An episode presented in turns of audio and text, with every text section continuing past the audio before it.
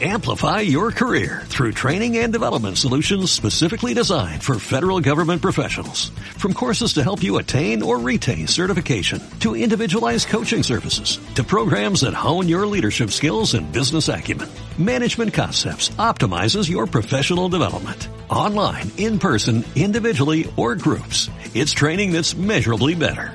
Learn more at managementconcepts.com. That's managementconcepts.com.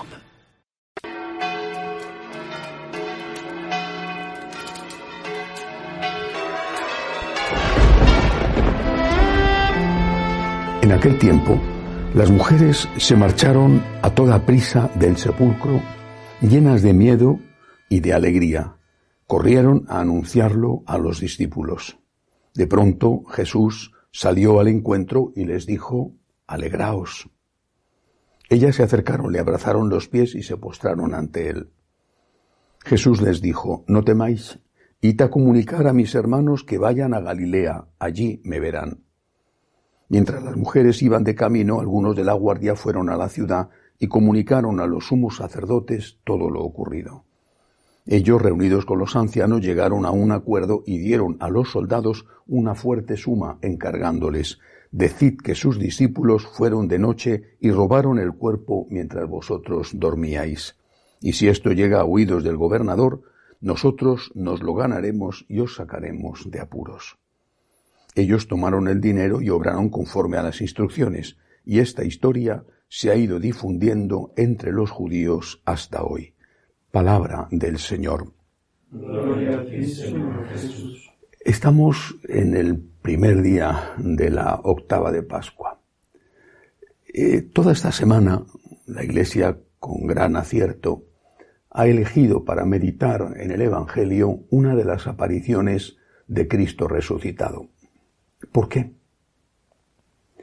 Podemos imaginar que estamos ante un juicio, un juicio histórico.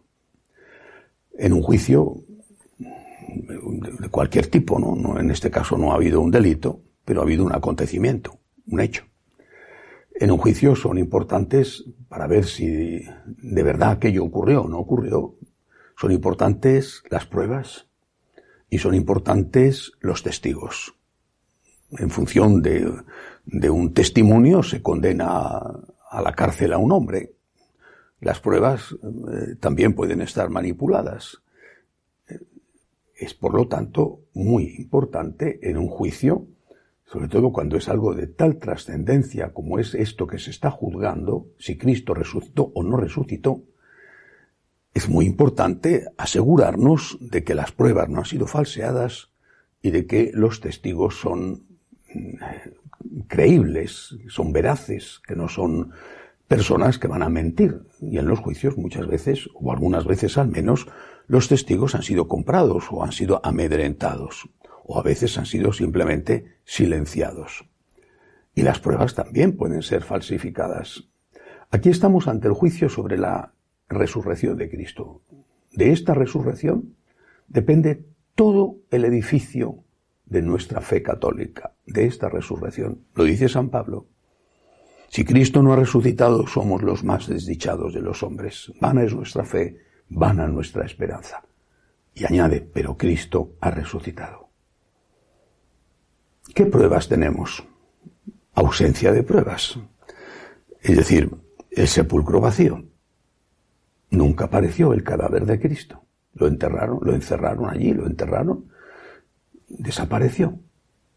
Había rastros, había rastros como el lienzo con el que habían eh, protegido la cabeza y el sudario con el que habían envuelto un cuerpo, según la costumbre de enterramiento judía. Bueno, después, mm, eh, pasando el tiempo, eso por supuesto, como era natural, como no podía ser de otra manera, la comunidad lo guardó y lo conservó porque era el resto, lo que les quedaba de Cristo. Seguramente también conservaron algo más, eh, alguna cosa que, que hubiera podido eh, tener Jesús en esa última, ultimísima etapa de su vida. La tradición habla del paño con que la Verónica le enjuagó el rostro cuando iba camino del Calvario. Bueno, el cáliz de la última cena.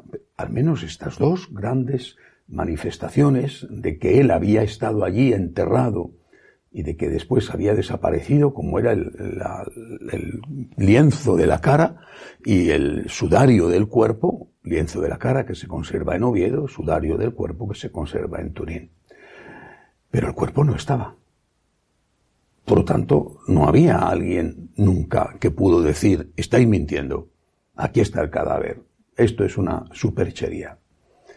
Pero lo más importante no es la ausencia del cadáver, los jueces dicen, si no hay cadáver, eh, no hay muerto, no hay juicio. Lo más importante no es eso. Lo más importante en este caso son los testigos. ¿Son veraces los testigos? Porque eran todos ellos sus amigos, sus discípulos. Cobardes, con muy pocas excepciones, las mujeres se salvan de la cobardía.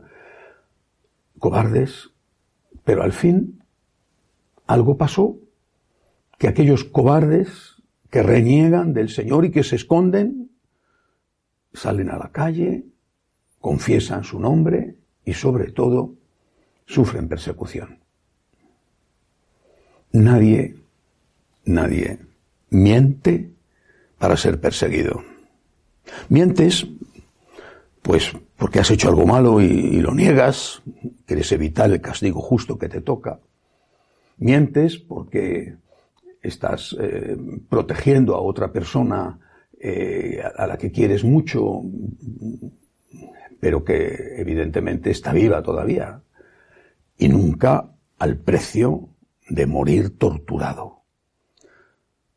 Se miente para hacer un negocio, no para sufrir persecución. Y si aquellos que en vida de Cristo no le defendieron, cómo le iban a defender después de muerto, sufriendo, repito, el castigo, la persecución, las torturas más horribles. A San Bartolomé, que había ido a predicar al Oriente, le dieron la tortura clásica del Oriente que empleaban desde la época de los persas, el despellejamiento vivo.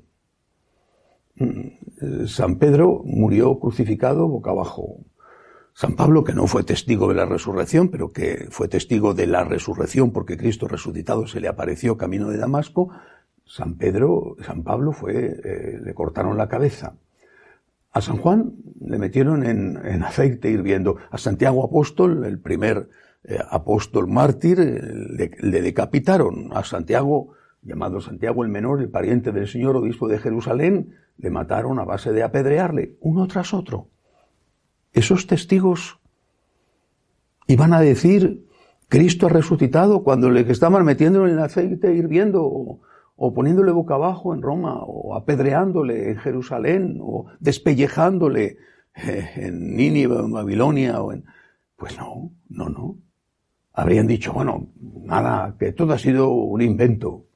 Todo ha sido un invento porque queríamos vivir del cuento. Teníamos que explotar el éxito que iba consigo al hecho de que Cristo había resucitado.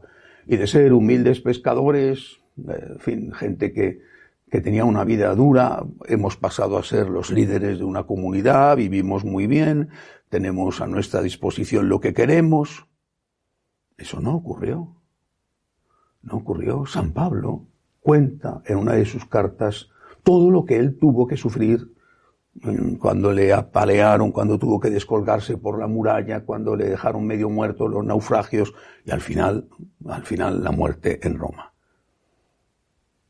Nadie miente, nadie miente para ser perseguido. Aquella gente vio a Cristo resucitado, lo vio. Cambió su vida. Se avergonzaron por no haber sido fieles, por no haberle creído antes, pero ya no tuvieron miedo. Y es precisamente del miedo de lo que habla el Evangelio de hoy. Porque si este es el objetivo de los siete días de la novena, de la, semana, eh, de la octava de Pascua, si este es el objetivo, convencernos de que es un hecho histórico, cada, cada una de las apariciones tiene una enseñanza. Esta es la de hoy. No tengáis miedo. Le dice Jesús a las mujeres, alegraos, alegraos. Pero ¿por qué vas a estar alegre? Porque Cristo vive, porque el amor ha vencido al odio y al pecado. ¿Y por qué hay vida eterna? Ese es el secreto. Si Cristo vive, si la resurrección ocurrió de verdad, si es un hecho histórico, por más que esté lejos en el tiempo, bueno, también Colón llegó a América en 1492 y no por eso decimos que, no ocurrió. Bueno, también los reyes católicos conquistaron Granada o también eh, Einstein un día eh, teorizó eh, sobre la relatividad. Los hechos históricos han ocurrido, aunque hayan ocurrido hace mucho tiempo. Si Cristo resucitó, es que hay vida eterna. La mayor noticia, la mejor noticia en la historia de la humanidad. Hay vida eterna. La muerte no es el final. Estás enfermo, tienes problemas económicos, tu familia no funciona bien, tu país es una ruina absoluta, con dictadores, con tantas cosas que sufrimos. Hay vida eterna. Hay vida eterna. La mejor noticia de la historia de la humanidad. Con hechos, con pruebas y con testigos. Con testigos veraces. Con testigos que dieron la vida por afirmar aquello que vieron. Y la dieron no sé si con temor, seguro que sí, a la tortura, pero no con temor a la muerte, porque si Cristo ha resucitado, la muerte no es más que un paso, el encuentro con aquel que tanto hemos amado y tanto hemos buscado. Hay vida eterna, alegraos, no tengáis miedo. Que así sea.